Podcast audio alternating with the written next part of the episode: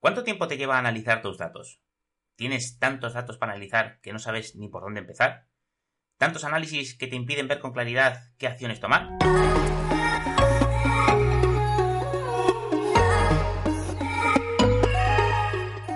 Bienvenido al programa de Mide y Analiza el poder de los datos, el podcast donde descubrirás todos los secretos y herramientas para poder transformar tus datos en información de valor y tomar mejores decisiones.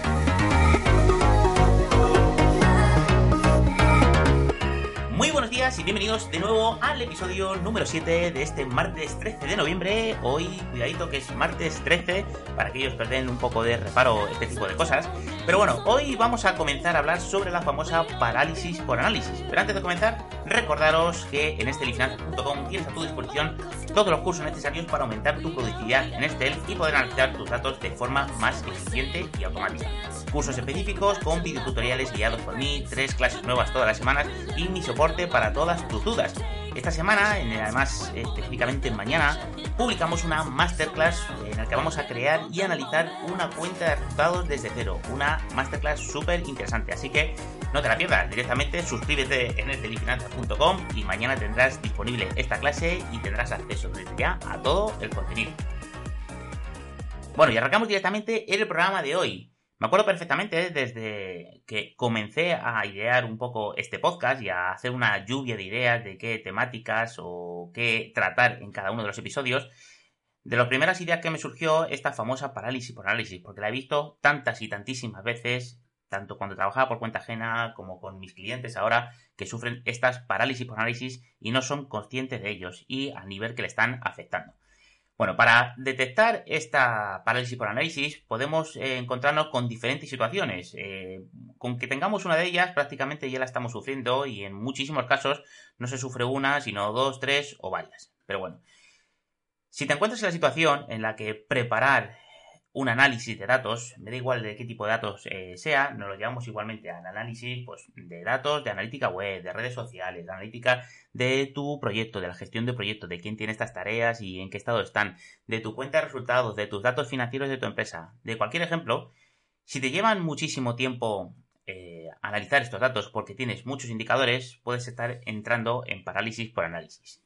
Si tienes hojas y hojas de tablas y gráficos que analizar, es decir, no tienes una información clara, accesible en una primera vista, sino que vas pasando a través, si estamos trabajándolo, por ejemplo, en una hoja de cálculo, en Excel o en Google Sheets, y vas pasando por hojas y hojas, o bien tienes una presentación y van pasando diapositivas por diapositivas y más datos y más análisis y tomas decisiones sobre unos y luego sobre otros, estás sufriendo parálisis por análisis.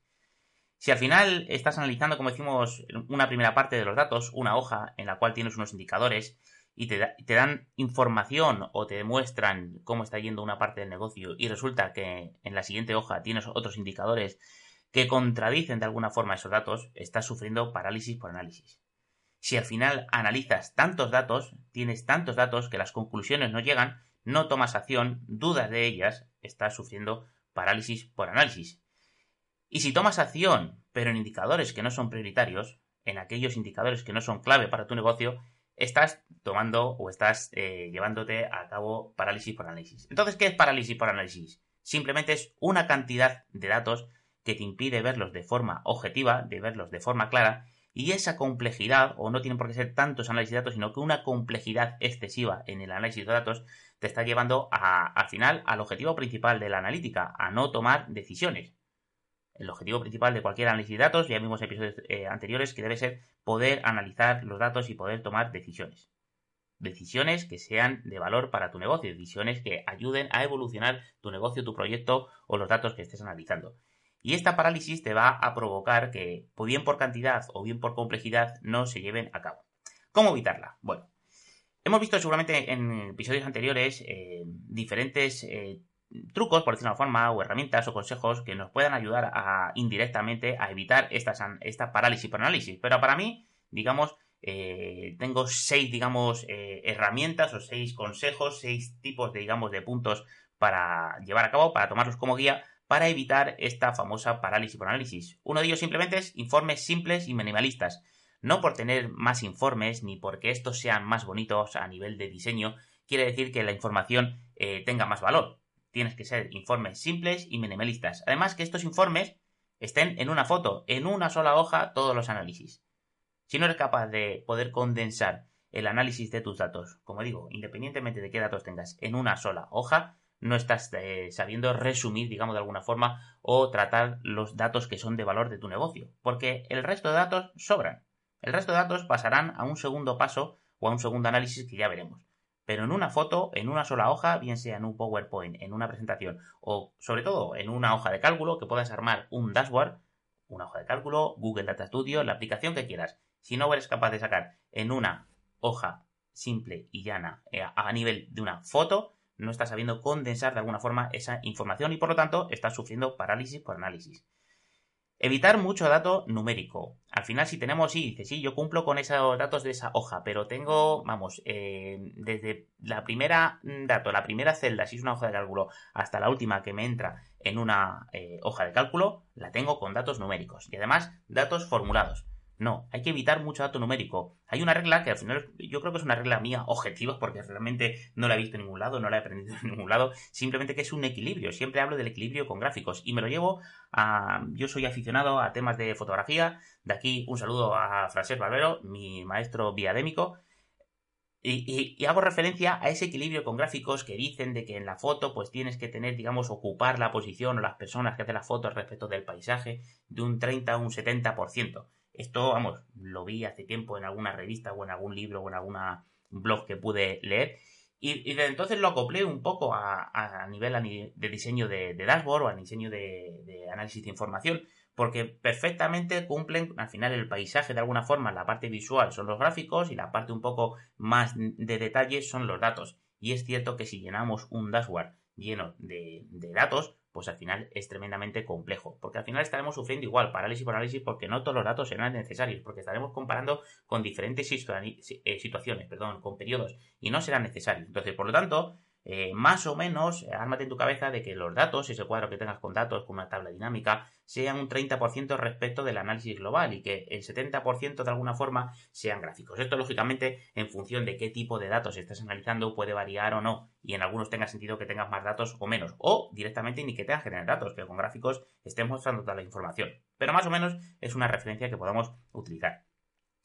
Además, hablando de estos gráficos y del tipo de datos, los gráficos deben de ser claros, no complejos. No tienes que meter diferentes series o indicadores en un gráfico que no se interprete prácticamente a los 10 segundos de haberlos visto.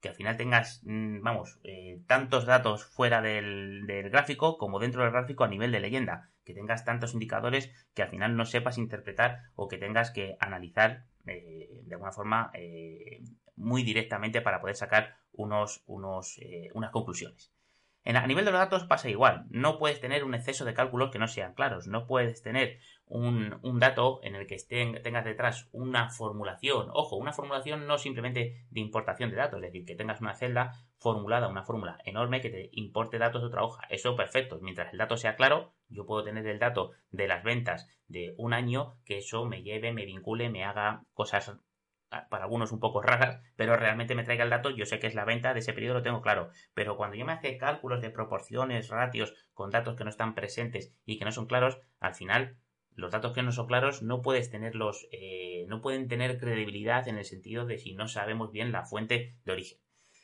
Y para mí lo más importante, sobre todo, para evitarla, es analizar los datos clave. Saber identificar los indicadores principales y esas famosas palancas del negocio que te vengo hablando prácticamente en todos los episodios del podcast es fundamental saber qué indicadores mueven o impactan en tus datos y sean esos los que tengan un protagonismo principal y esencial en el análisis de tus datos.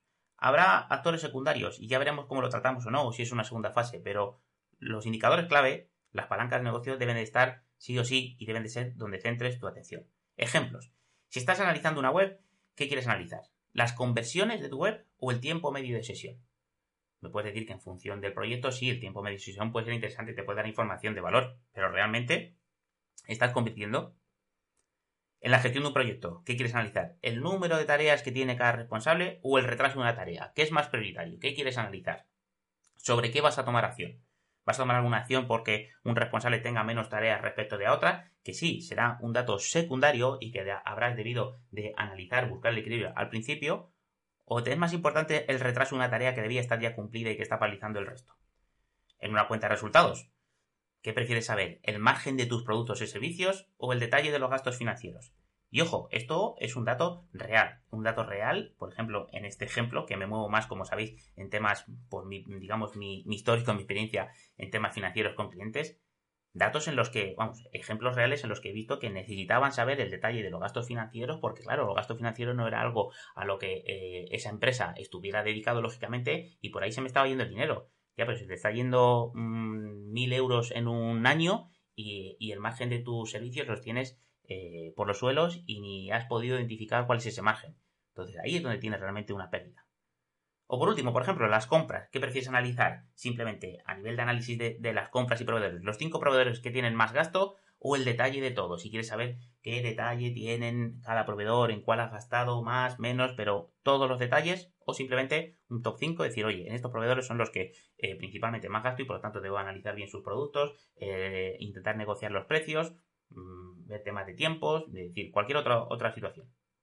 Bueno, al final, como veis, es un tema eh, bastante complejo en el sentido de que impactan diferentes factores, pero que simplemente lo podemos resumir en dos palabras o en dos ideas muy claras. Analizar indicadores clave y análisis simples y minimalistas.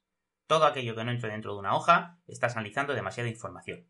Y siempre pregúntate, una vez analices la información, ¿esta es la información que mueve mi negocio, que mueve mi proyecto, que mueve los datos que quiero analizar? Si tienes desviaciones importantes, bájalas a, un detalle en una segunda fase, pero una segunda fase que no tengas que analizar el detalle de todos los datos que estés analizando, sino, oye, esto se me ha desviado, lo que decíamos antes, el margen de mis productos se me ha ido, ¿de cuáles? ¿De qué productos? ¿De qué servicios? Porque quizás tendrás varios, pues analiza solamente esos.